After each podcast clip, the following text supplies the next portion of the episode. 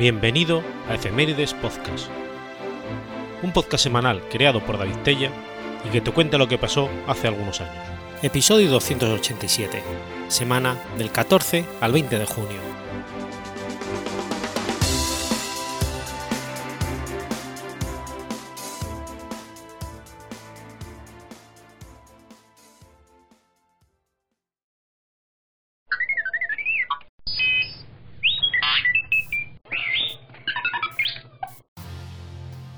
14 de junio de 1736. Nace Charles Agustín de Coulomb. Charles Agustín de Coulomb fue un matemático, físico, ingeniero francés. Se le recuerda por haber descrito de manera matemática la ley de atracción entre cargas eléctricas. En su honor, la unidad de carga eléctrica lleva el nombre de Coulombio. Entre otros estudios, se le debe la teoría de torsión recta y un análisis del fallo del terreno dentro de la mecánica de suelos.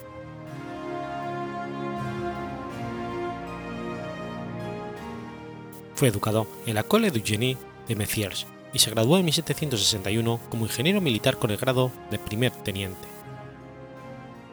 Coulomb sirvió en las Indias Occidentales durante nueve años, donde supervisó la construcción de fortificaciones en la Martinica. En 1774, Coulomb se convirtió en un corresponsal de la Academia de Ciencias de París. Compartió el primer premio de la Academia por su artículo sobre las brújulas magnéticas recibió también el primer premio por su trabajo clásico acerca de la fricción, un estudio que no fue superado durante 150 años. Durante los siguientes 25 años, presentó 25 artículos a la Academia sobre electricidad, magnetismo, torsión y aplicación de la balanza de torsión, así como varios cientos de informes sobre ingeniería y proyectos civiles. Coulomb aprovechó plenamente los diferentes puestos que tuvo durante su vida. Su experiencia como ingeniero lo llevó a investigar la resistencia de materiales y a determinar las fuerzas que afectan a los objetos como vigas, contribuyendo de esta manera al campo de la mecánica estructural. En 1773 publicó un ensayo sobre una aplicación de las reglas máximas y mínimas a algunos problemas de estática, relacionados con la arquitectura, donde hizo uso de la herramienta avanzada del cálculo de variaciones para estudiar la flexión de las vigas, el empuje de la tierra en los muros de contención y el equilibrio de la bóveda en la albañilería.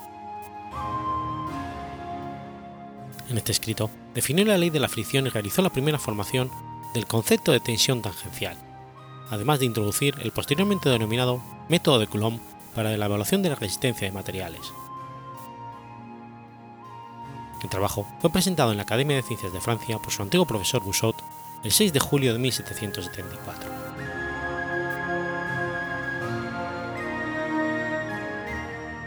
Otro aporte de Coulomb es la llamada teoría de Coulomb acerca de la presión de tierras, publicada en el 76, en la que dio un enfoque diferente del problema de empuje sobre muros, considerando las cuñas de falla en las que actúa el muro y teniendo en cuenta el ángulo de inclinación del muro y del suelo sobre el muro de contención. Coulomb dejó un legado como un pionero en el campo de la ingeniería geotécnica, para sus contribuciones, por sus contribuciones en el diseño de estos muros. También hizo aportaciones en el campo de la ergonomía. Fue el primer científico en establecer las leyes cuantitativas de la, de la electrostática, además de realizar numerosas investigaciones acerca de magnetismo, fricción y electricidad. Sus investigaciones científicas están recogidas en siete memorias, las que exponen teóricamente los fundamentos del magnetismo y la electrostática. En 1777 inventó la balanza de torsión para medir la fuerza de atracción o repulsión que ejercen entre sí dos cargas eléctricas y estableció la función que liga esta fuerza con la distancia. Con este invento, culminado en 1785, Coulomb pudo establecer el principio que rige la interacción entre cargas eléctricas, actualmente conocido como ley de Coulomb. También estudió la electrificación por frotamiento, la polarización e introdujo el concepto de momento magnético. El colombio es la unidad derivada del Sistema Internacional de Unidades para la Medida de Magnitud Física de Cantidad de Electricidad, nombrada en su honor, Colombia.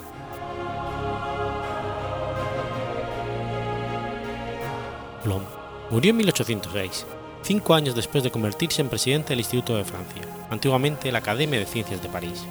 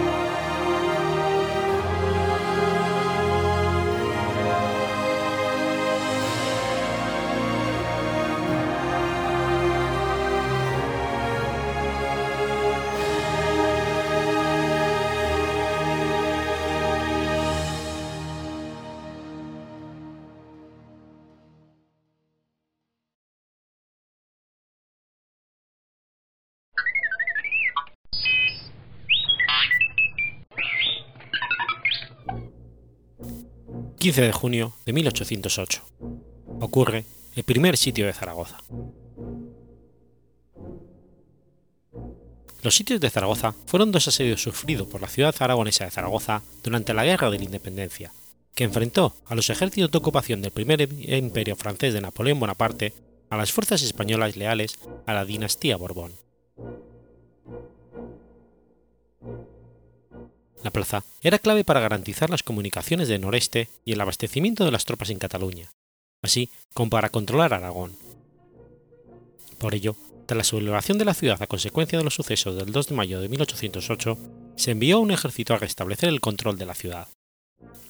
Aunque las tropas francesas eran superiores en números y armamento, la ciudad resistió.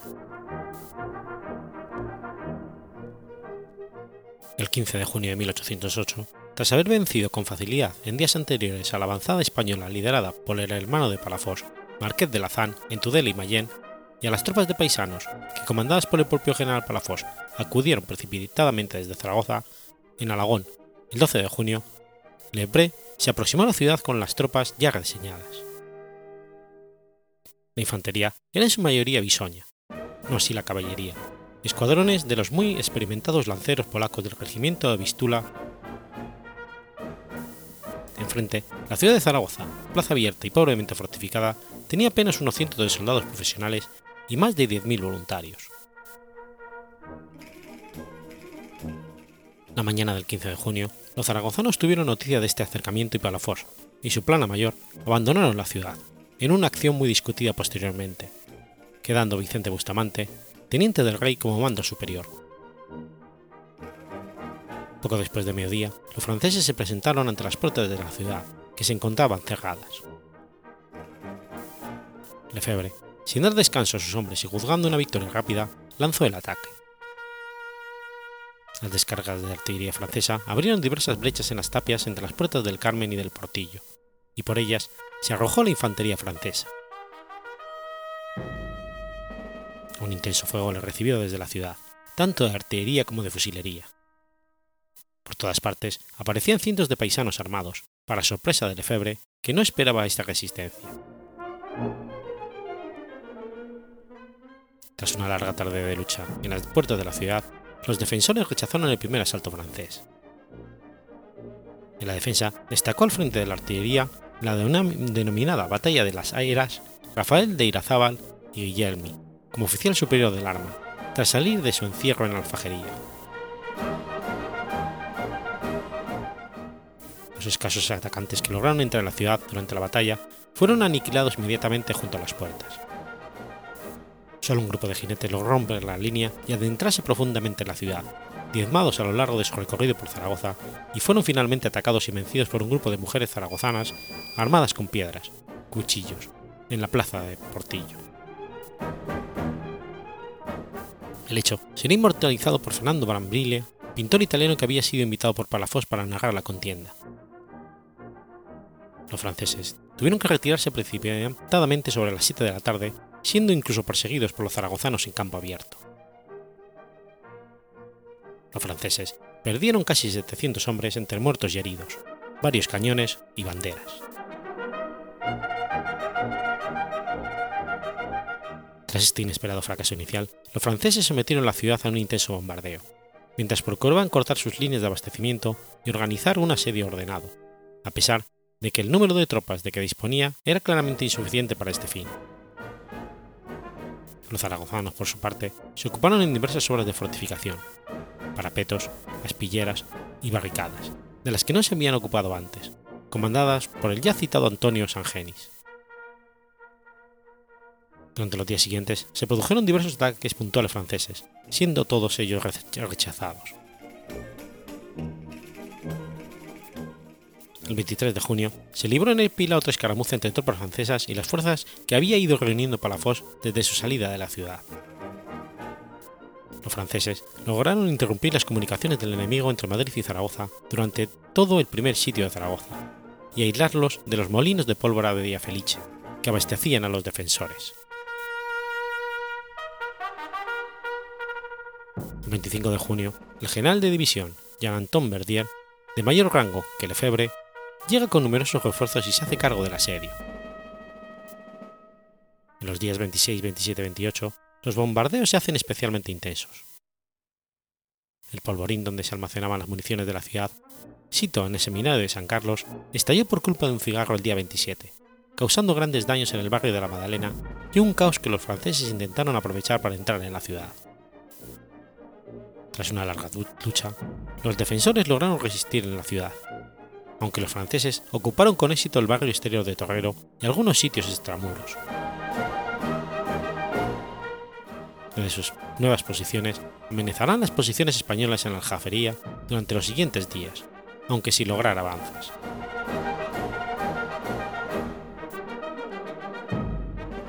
El 2 de julio, Palafox regresa a Zaragoza con algunos refuerzos. La llegada se produce justo a tiempo, pues en ese mismo día los franceses lanzan otro ataque general sobre la ciudad. Son atacadas las protas de Sancho y del Portillo, al oeste de la ciudad. En la última, una mujer llamada Agustina Zaragoza tiene que disparar una batería cuyos artilleros habían caído por una explosión. El disparo pone en fuga a la avanzada francesa y permite conservar la puerta. Se libran también combates en la Puerta del Carmen y en la de Santa Engracia, además del convento de San José. Pues los conventos que bordean las tapias son puntos fuertes en las líneas de defensa de la ciudad. A pesar de esta nueva ofensiva sobre los numéricamente inferiores defensores, los franceses fueron nuevamente rechazados.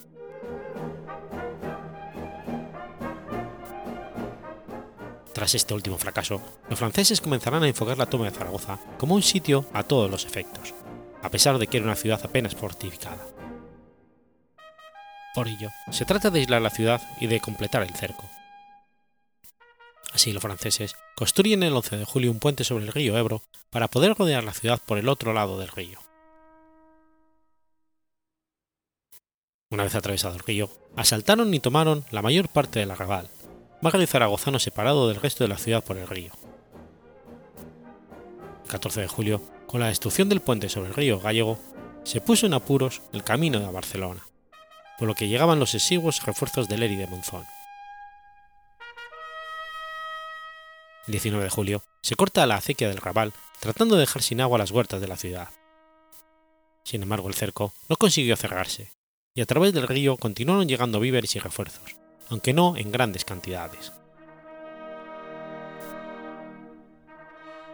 Durante el resto del mes de julio, las tropas francesas se vieron enfrentadas a una lucha casa por casa y calle por calle, para hacerse con el control de los barrios extramuros, mientras el sitio se iba haciendo más formal a medida que zapadores e ingenieros del ejército francés organizaban trincheras, minas subterráneas y desplegaban la artillería de asedio. Con la llegada de refuerzos a comienzos de agosto, el ejército francés logró finalmente capturar las últimas posiciones extramuros de los defensores y endurecer el cerco. Por esas fechas, el fuego de la artillería francesa alcanzó el hospital donde se hospedaban los heridos, lo que supuso un duro golpe. Pero a pesar de todo, La ciudad aguantó la gran ofensiva lanzada el 4 de agosto, precedida de un intenso bombardero de tres días que devastó parte del Loy casco histórico, gracias a que los defensores lograron reagruparse por la amenaza del teniente Luciano Tornos, que apuntó con un cañón a los que habían cruzado el Ebro por el puente de piedra. Los daños en la ciudad fueron cuantiosos, siendo saqueado además el tesoro general. Por el precio pagado por los atacantes fue alto. El mismísimo general Verdier tuvo que ser reemplazado nuevamente por Lefebvre debido a las heridas sufridas.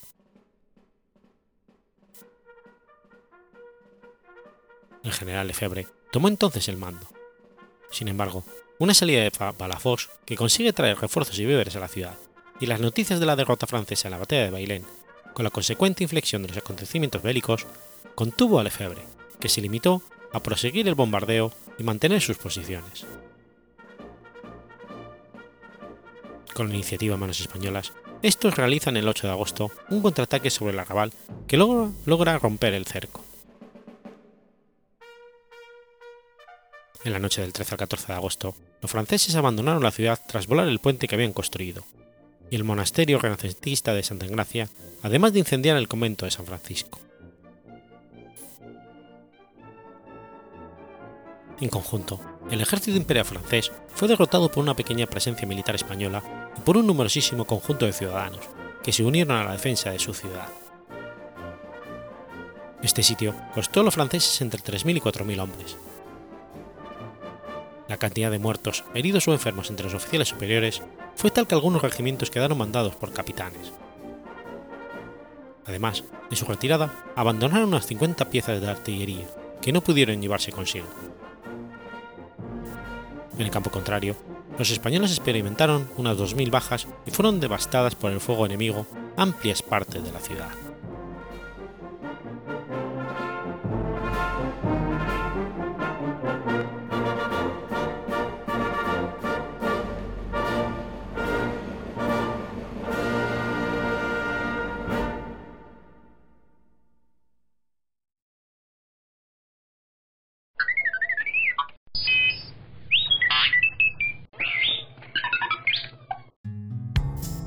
16 de junio de 1583.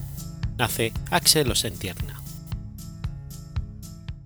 Axel Gustafsson Osentierna af Sondermor fue un noble y político sueco, conde de Sodermor, miembro del Consejo Real desde 1609 y alto canciller desde 1612 hasta su muerte. Osentierna nació en Fano, en la provincia sueca de Uppland, cerca de Uppsala, hijo de Gustav Osentierna y Bravo Bielke. Junto a sus hermanos, fue educado en las universidades de Rostock, Jena y Wittenberg. Tras su vuelta en 1603, fue nombrado paje del rey Carlos IX. En 1606 le fue asignada su primera misión diplomática, en Mecklenburgo, durante su ausencia fue nombrado miembro del Consejo Real, convirtiéndose en uno de los más fieles colaboradores del soberano. En 1610 se trasladó a Copenhague con el objetivo de provocar un conflicto con Dinamarca, pero no consiguió ese objetivo. Esta misión selló el inicio de una serie de maniobras diplomáticas llevadas a cabo por los Entierna hacia los daneses, a los cuales consideró siempre el más formidable de los enemigos de su país.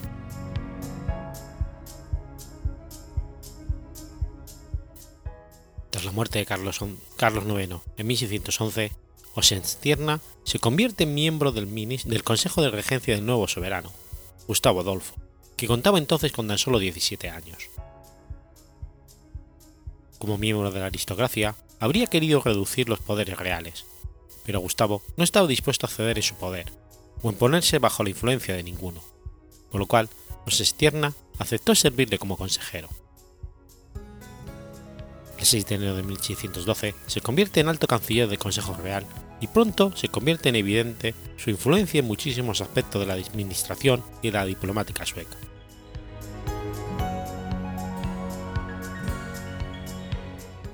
En 1613 tomó parte como plenipotenciario sueco en la firma del Tratado de Karen, que ponía fin a la guerra de Kalmar contra Dinamarca, servicios por los cuales obtuvo una cuantiosa recompensa. Durante los frecuentes viajes de Gustavo Adolfo a Livonia y Finlandia, actuó como virrey, demostrando una gran habilidad y versatilidad. En 1620 comandó la misión diplomática dirigida a Berlín para estipular el contrato matrimonial entre Gustavo y María Leonor de, Leonor de Brandenburgo. Durante la guerra contra Rusia y la Confederación Polaco-Lituana, se encargó de proveer de provisiones para el ejército y la flota, incluyendo también la recogida de dinero y nuevos reclutas. Se había convertido ya tan importante que Gustavo Adolfo, en 1622, lo ordena acompañarlo a Livonia, Suecia, nombrándole gobernador general y comandante de la ciudad de Riga. Sus servicios le valieron como recompensa la propiedad de cuatro castillos y la totalidad del obispado de Pendel, en la actual Lituania.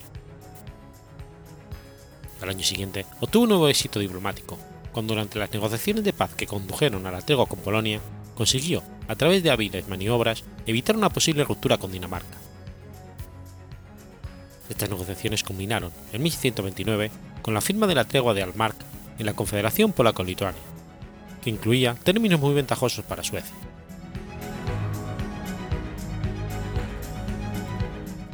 La primera participación de Sentierna en el conflicto tuvo lugar en el año 1628, cuando llegó a un acuerdo con Dinamarca para la ocupación conjunta del importante puerto de Stralsund, en Pomerania, con el fin de evitar su caída en manos de fuerzas imperiales. Suecia, potencia protestante, se sentía abiertamente amenazada por la creciente hegemonía habsburgica y católica del imperio, por lo que Gustavo Adolfo se decidió a intervenir en el conflicto inaugurando la llamada fase sueca. Tras la gran victoria sueca de la batalla de Brentfield de 1631, Mosestierna recibió la orden de asistir al rey sobre el territorio imperial. Mientras Gustavo conducía las operaciones en Franconia y Baviera, en 1632 administró con el título de legado el sector renano, ejerciendo una plena autoridad sobre todas las fuerzas suecas y aliadas, si bien Osenstierna no combatió nunca ninguna batalla, se reveló como un brillante estratega, y con sus disposiciones frustró varios intentos de fuerzas españolas para recuperar las posiciones perdidas en el área. Sus capacidades militares quedaron plenamente a la luz con el envío por su parte de un cuerpo de refuerzo a Gustavo a través de Alemania Central en el verano del 32. Pero su verdadero giro en su carrera y en su poder tuvo lugar ese mismo año, con la muerte de Gustavo Adolfo en la batalla de Lutzen.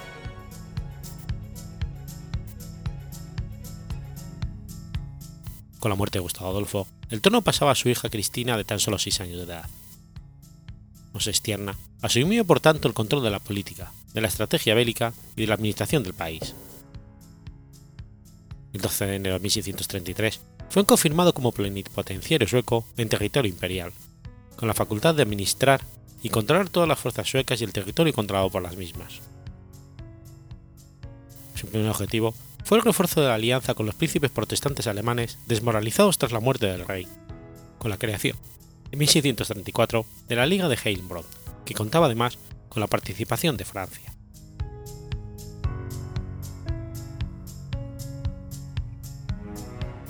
A pesar de que la posición de las fuerzas protestantes parecía difícil por la amenaza de una contraofensiva imperial, Tierna supo estar a la altura de la situación, ganándose la confianza tanto de los jefes militares como la de los príncipes y los estadistas aliados. El cardenal Richelieu lo calificó como una inagotable fuente de bien, ponderados consejos.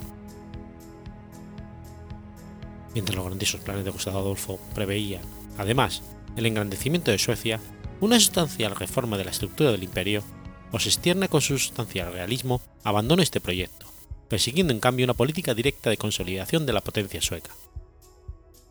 Por esto, sus esfuerzos se dirigieron hacia la obtención para Suecia de compensaciones adecuadas por los sacrificios realizados.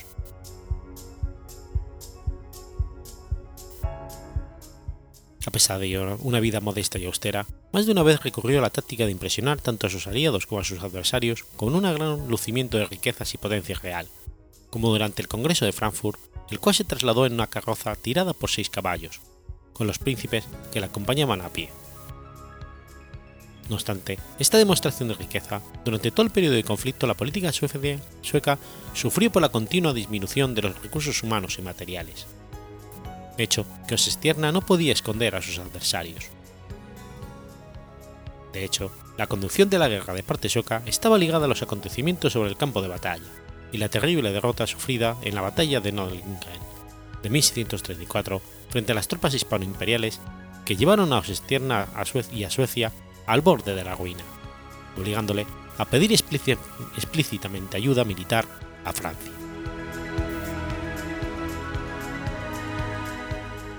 A pesar de la necesaria cooperación con las fuerzas de Richelieu, Osestierna se negó con el Congreso de Copenhague de 1635 a subordinar el esfuerzo bélico sueco a los intereses franceses, consciente que cada uno de los contendientes necesitaba la ayuda del otro, pero firmó, al año siguiente, el Tratado de Bismarck, por el cual Francia otorgaba una sustancial subsidio, subsidio a sus aliados. Ese mismo año, Osestierna volvió a Suecia, tomando su sitio en el Consejo de Regencia, en el cual, durante el resto del conflicto, ejerció todo su poder, especialmente en lo referente a la política exterior. En particular, se ocupó de los planes de la llamada Guerra de Torstensson contra Dinamarca, conducida por el general Lennart Torstensson, a consecuencia de la cual Dinamarca fue obligada a ceder importantes territorios a los suecos, viendo así muy redimensionado su rol en el mar Báltico.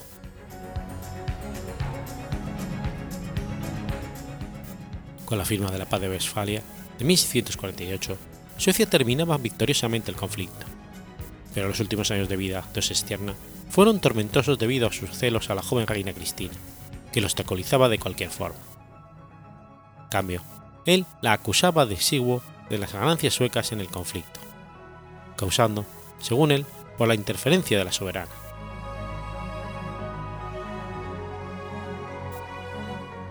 A pesar de todas estas desavenencias, se opuso a la abdicación de la reina en 1654, temiendo que Suecia peligraría por la naturaleza aventurera del nuevo rey Carlos X, pero las consideraciones mostradas por el soberano hacia él le llevaron a reconciliarse.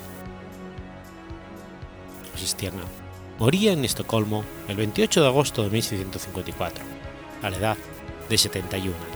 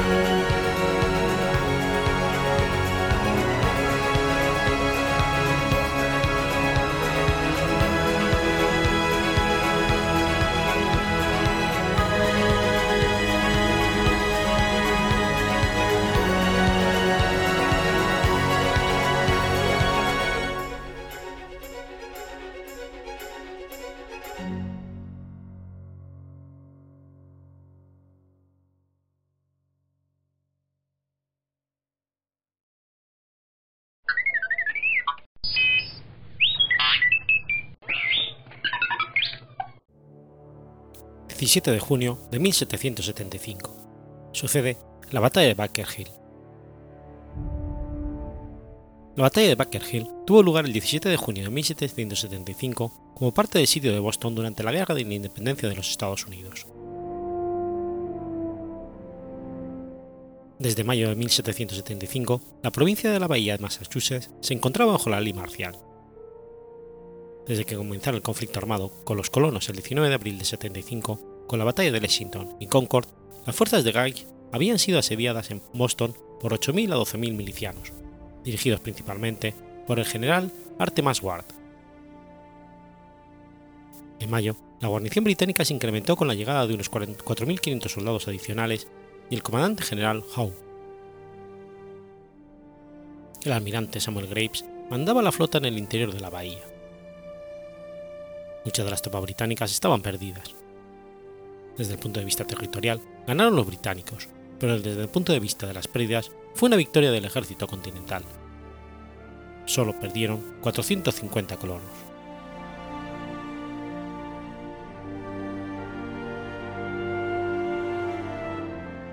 La península de Charleston era estrecha hacia el noroeste y se extendía unos 1.600 metros hacia el suroeste dentro de la bahía de Boston en su punto más cercano, menos de 300 metros le separaban de la península de Boston.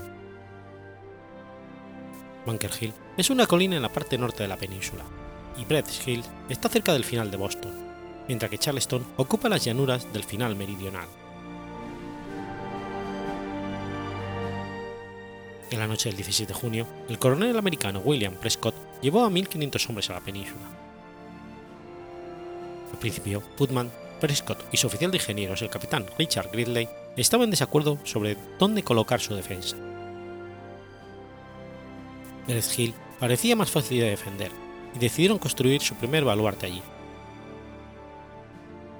Prescott y sus hombres usaron el esquema de Gridley y comenzaron a cavar una fortificación de 50 metros de largo y 25 metros de ancho, con zanjas y paredes de barro. Añadieron extensiones de zanjas y diques hacia el río Charles en su derecha y comenzaron a reforzar una valla que quedara a su izquierda.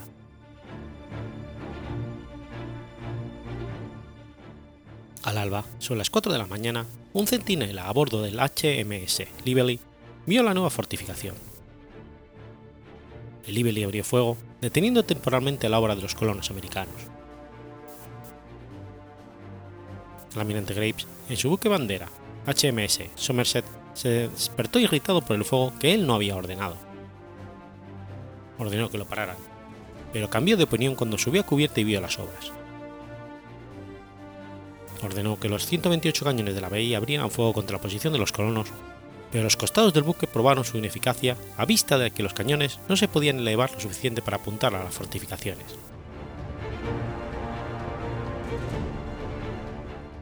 Al otro lado del estrecho canal, en Boston, se encontraba el general Gage, su personal, y en la villa William, colono leal a la corona. Al mirar por el telescopio, William reconoció a su cuñado, el coronel Prescott. ¿Luchará él? preguntó Gage. No puedo hablar por sus hombres, contestó William, pero Prescott le combatirá hasta las puertas del infierno. Prescott cumplió la palabra de Willard, pero sus hombres no eran tan resueltos. Cuando un joven soldado raso resultó muerto por el fuego de cañón, Prescott ordenó que se le enterrara rápidamente y de la manera más discreta posible. Pero un gran grupo de hombres le hicieron un solemne funeral y poco después varios desertaron.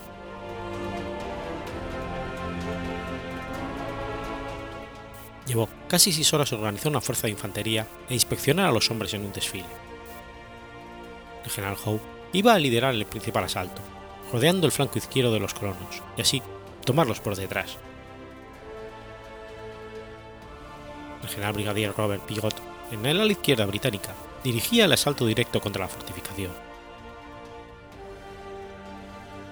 El comandante John Pitcairn lideró el flanco o fuerza de reserva, se necesitaron varios viajes en chalupa para transportar las fuerzas de Howe hasta la esquina oriental de la península, conocida como Ulotons Hill. En un día caluroso, con túnicas de lana y todos los pertrechos de campo que pesaban 97 kilos, los británicos finalmente estuvieron preparados alrededor de las 2 de la tarde.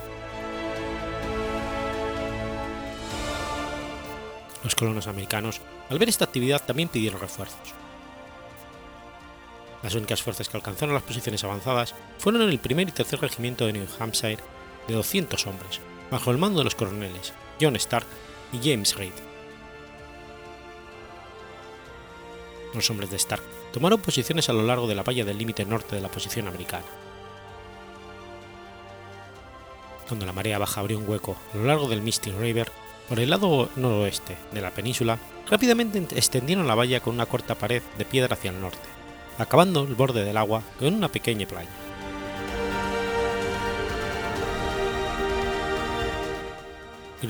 O Stark colocó una estaca a unos 30 metros al frente de la valla y ordenaron que nadie disparara hasta que los regulares la sobrepasaran. El soldado raso John Simpson, sin embargo, desobedeció y abrió fuego tan pronto como tuvo a tiro claro, empezando de esta manera la batalla.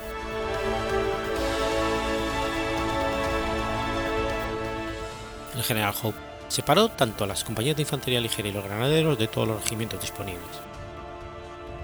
A lo largo de la estrecha playa, el flanco derecho, más alejado de la posición americana, Howe colocó a su, a su infantería ligera. Ordenó la formación en línea de cuatro y con varios cientos de profundidad. guiados por oficiales con chaquetas de uniforme color rojo escarlata. Tras el primitivo muro de piedra se colocaron los hombres de Stark. En el medio de las líneas británicas, para atacar la valla de hierro entre la playa y el reducto, se colocaron los hombres de Reed y el resto del regimiento de New Hampshire de Stark. Para oponerse a ellos, Howe, junto a todas las compañías de granaderos del flanco en la primera línea, apoyadas por las compañías en línea de los regimientos V y 52. El ataque contra el propio reducto fue comandado por el brigadier general Robert Pigot, al mando de las compañías de línea 38 y 43, junto con los marines. Prescott perdía hombres a un ritmo constante. Perdió pocos en el bombardeo, pero escogió a 10 voluntarios para llevar a los heridos a la parte de atrás. Otros se aprovecharon de la confusión para unirse a la retirada. Los generales se unieron a la fuerza de Prescott, pero ambos declinaron el liderato y simplemente lucharon individualmente. Uno de estos fue el doctor Joseph Warren, presidente del Consejo y cabeza visible del gobierno revolucionario de Massachusetts. El segundo fue Seth Pomeroy. Para el momento de inicio de la batalla, 1.400 colonos se defendían de 2.600 soldados regulares.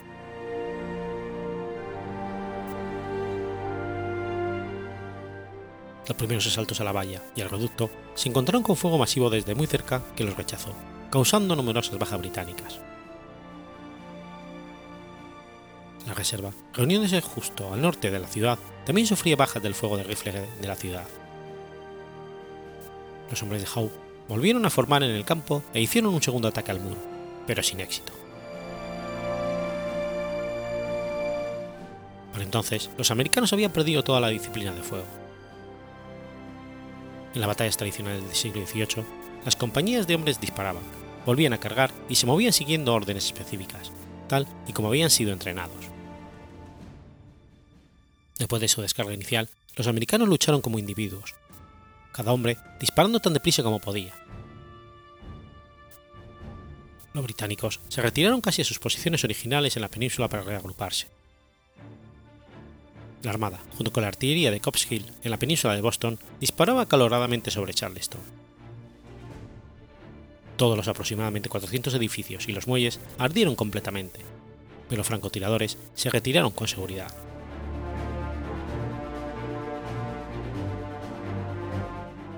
El tercer ataque británico consiguió tomar el reducto. Las reservas británicas se incluyeron en este asalto, y ambos flancos se concentraron en el reducto. Los defensores se quedaron sin munición, con lo que todo se redujo a una lucha de bayonetas, pero la mayor parte de los mosquetes norteamericanos carecían de estas. Los británicos se habían hecho dueños del terreno, pero el precio fue muy alto. 1054 habían sido alcanzados y un número desproporcionado de estos eran oficiales. Las pérdidas entre los colonos eran de solo unos 450, de los cuales 140 murieron y 30 fueron capturados. La mayor parte de las pérdidas norteamericanas ocurrieron durante la retirada. El comandante Andrew McClary fue el oficial de más alto rango que murió en la batalla. Se le conmemoró dedicándole un fuerte en Kittery, Maine. Fort McClary.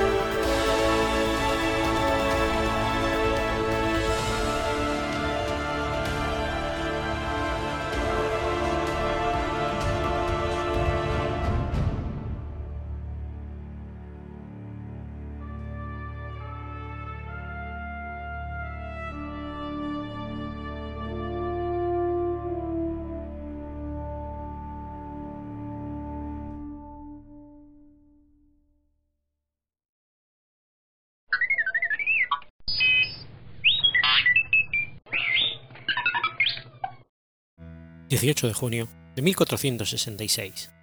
Nace Ottaviano Petrucci. Ottaviano Petrucci fue un fabricante de papel, impresor y editor italiano. Inventó el sistema de impresión de música por medio de tipos móviles. Nació en Fossombrone y probablemente se educó en Urbino. Alrededor de 1490 se traslada a Venecia para aprender el arte de la imprenta, y en el 98 presenta una petición ante el Dogo para tener durante los siguientes 20 años el derecho exclusivo de imprimir música. Este derecho muy probablemente se le concedió, ya que no se conocen ejemplares de música de otras imprentas venecianas antes de 1520. En 1501 imprimió su primer libro de música, con 96 chansons, el Hermonische Musiques o Odecatum, que es el primer ejemplo de música polifónica impresa. Más tarde se publicaron los volúmenes B y C. En 1507 publicó la primera tablatura para la laúd de la historia. En los años siguientes continuó perfeccionando su técnica y produjo nuevas ediciones y reimpresiones, en etapas de pocos meses hasta 1509, cuando su actividad se vio interrumpida por la guerra de la Liga de Cambrai contra Venecia. Partió entonces hacia Fossombrone, donde reanudó sus actividades como impresor.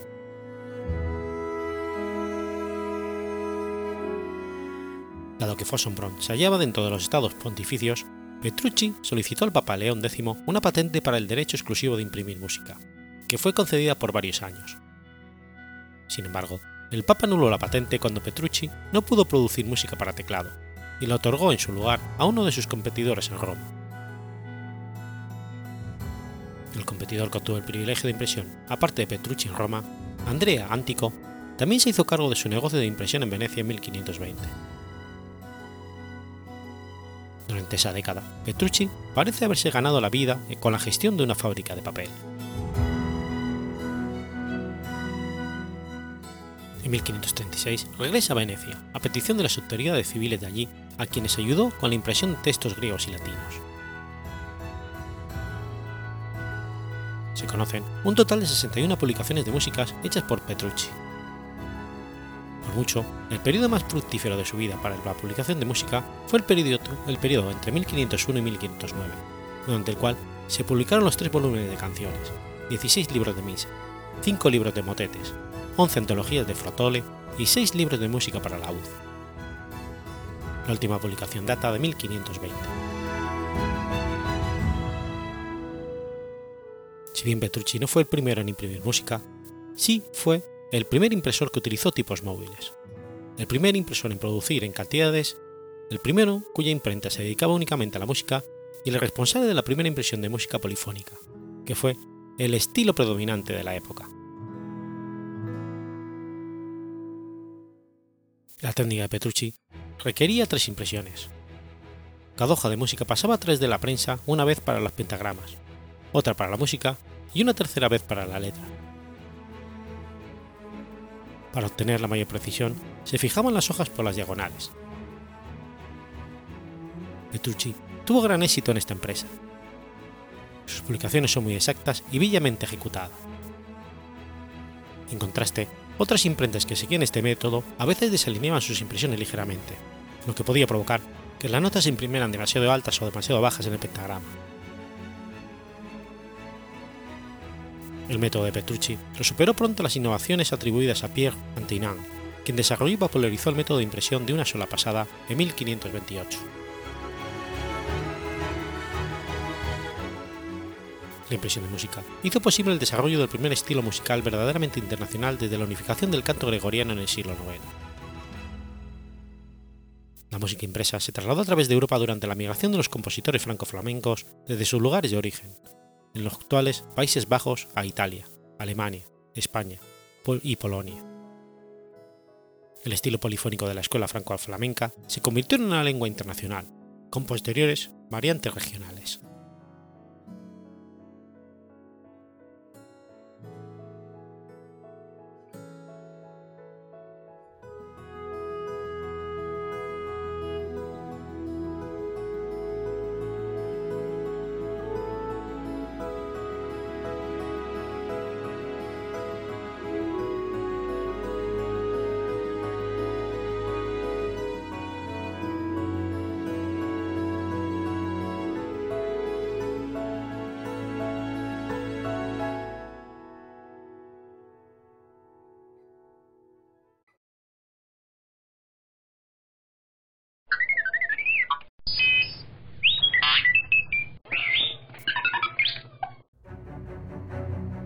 19 de junio de 1953.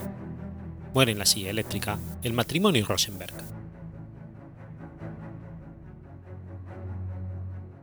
Ethel Gringlas Rosenberg y Julius Rosenberg fueron un matrimonio estadounidense ejecutado en la silla eléctrica acusados de espionaje. Fue la primera ejecución por espionaje de civiles en la historia de los Estados Unidos. Nacidos en el seno de una familia judía, Julius Rosenberg era ingeniero eléctrico, mientras su esposa, Ethel, era aspirante actriz y cantante. Ambos formaron parte de la Young Communist League, las juventudes del Partido Comunista de los Estados Unidos.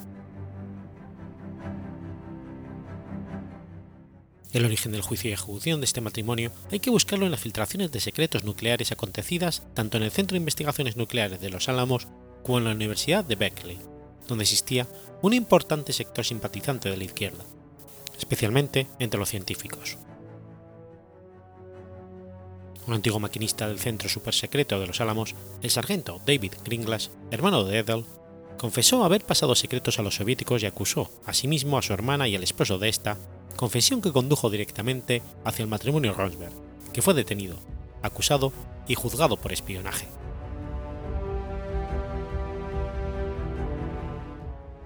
Ciertas o no las acusaciones de espionaje, ambos fueron ejecutados en virtud a la ley del espionaje de 1917, que dictaba pena de muerte para este tipo de delitos en tiempo de guerra. Si bien, en el momento de haberse cometido el supuesto espionaje, Estados Unidos no estaba en guerra con la Unión Soviética.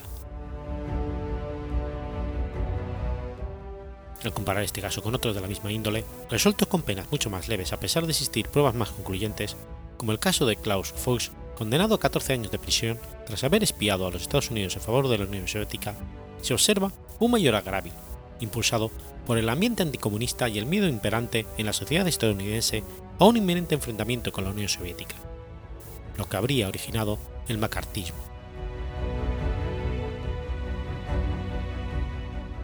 Hay que considerar que en esta época se vivía la Guerra de Corea. Este era un conflicto entre Corea del Norte comunista y Corea del Sur capitalista, pero a la vez era una guerra no oficial entre Estados Unidos y la Unión Soviética en el contexto de la Guerra Fría. Es por ello que en el juicio se acusó al matrimonio Rosenberg de haber revelado los secretos de la bomba atómica a los soviéticos, dado lugar al equilibrio nuclear con los soviéticos y se les hizo responsables de las numerosas bajas estadounidenses durante la Guerra de Corea.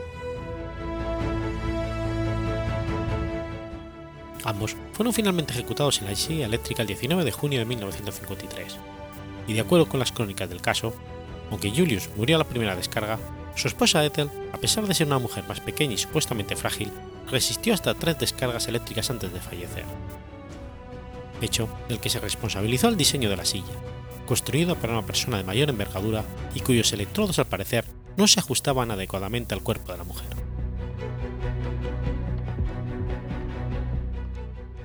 Años después, en el 2001, David Gringlas, hermano de Ethel, que pasó 10 años en prisión y había sido sentenciado a tan solo 15 años de condena por su confesión y colaboración, manifestó haber acusado falsamente a su hermana.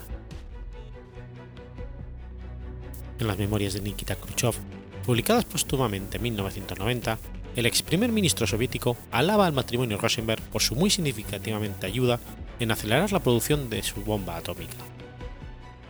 Pero los analistas creen que la validez de su aporte no pudo ser tan importante. 1995, tras finalizar la Guerra Fría, diversas investigaciones del FBI y los servicios de inteligencia estadounidenses integradas en el proyecto Venona parecen haber encontrado evidencias de que Julius Rosenberg trabajaba para los servicios de espionaje soviéticos, pero no así su esposa, Ethel.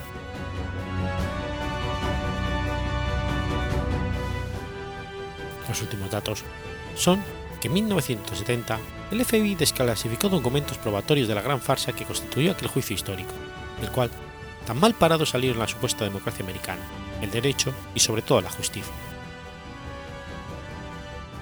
Tres décadas más tarde, la Asociación Americana de Abogados reconstruyó durante dos días el proceso de los Rosenberg y llegó a la certeza concluyente de que los dos eran inocentes de las acusaciones por las que fueron achicharrados en la silla eléctrica.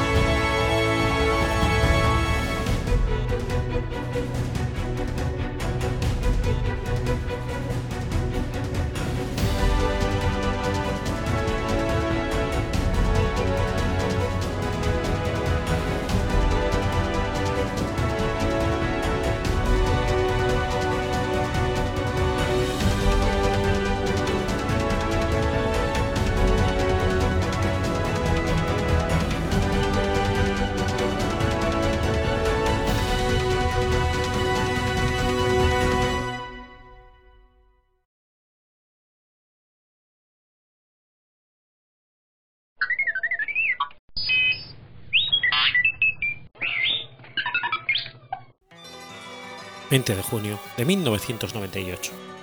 Muere Konrad Schumann. Hans Konrad Schumann fue el primer desertor de la República Democrática Alemana una vez empezada la construcción del muro de Berlín. Su fuga es además una de las más conocidas.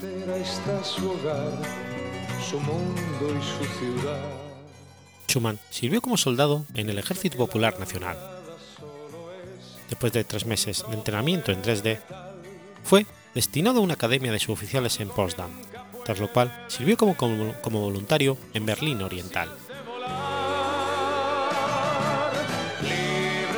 El 15 de agosto de 1961, con 18 años, estaba como centinela en el muro de Berlín, el cual se encontraba en su tercer día de construcción, en el cruce de Ruppenstrabe con Bernstrabe. En esta etapa, el muro no era más que una pequeña valla alambrada.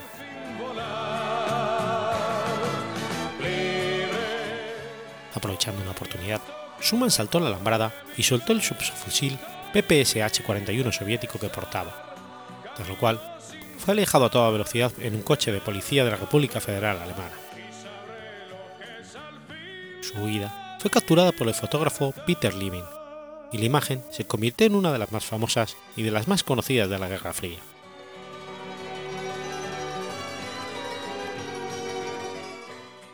Más tarde, se le permitió viajar desde Berlín Occidental al resto del territorio de la Alemania Occidental, donde se estableció en Baviera. Conoció a su esposa Königet en la ciudad de Gumburg.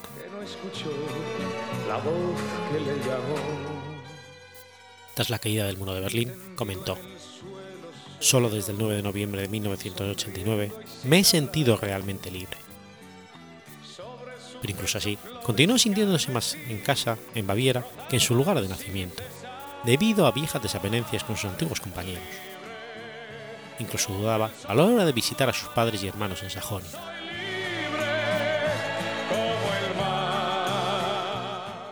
El 20 de junio de 1998, padeciendo una depresión, por el rechazo de sus padres al considerarlo un traidor de la República Democrática Alemana, se ahorcó cerca de la ciudad de Kimpenberg, en la Alta Baviera.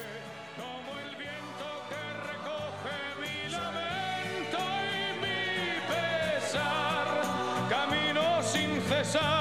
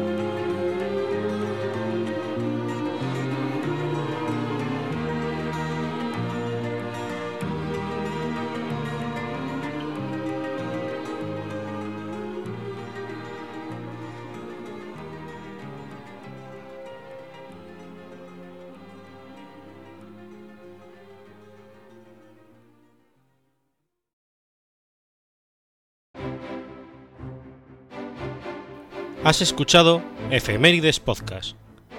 Si quieres ponerte en contacto conmigo, puedes hacerlo por Twitter a la cuenta arroba efemeridespod o mi cuenta personal, arroba telladavid, o por correo electrónico a la dirección efemeridespod arroba gmail.com. También puedes visitar la página web efemeridespodcast.es. Y recuerda que puedes suscribirte por iTunes y por iBox, y tienes un episodio nuevo cada lunes.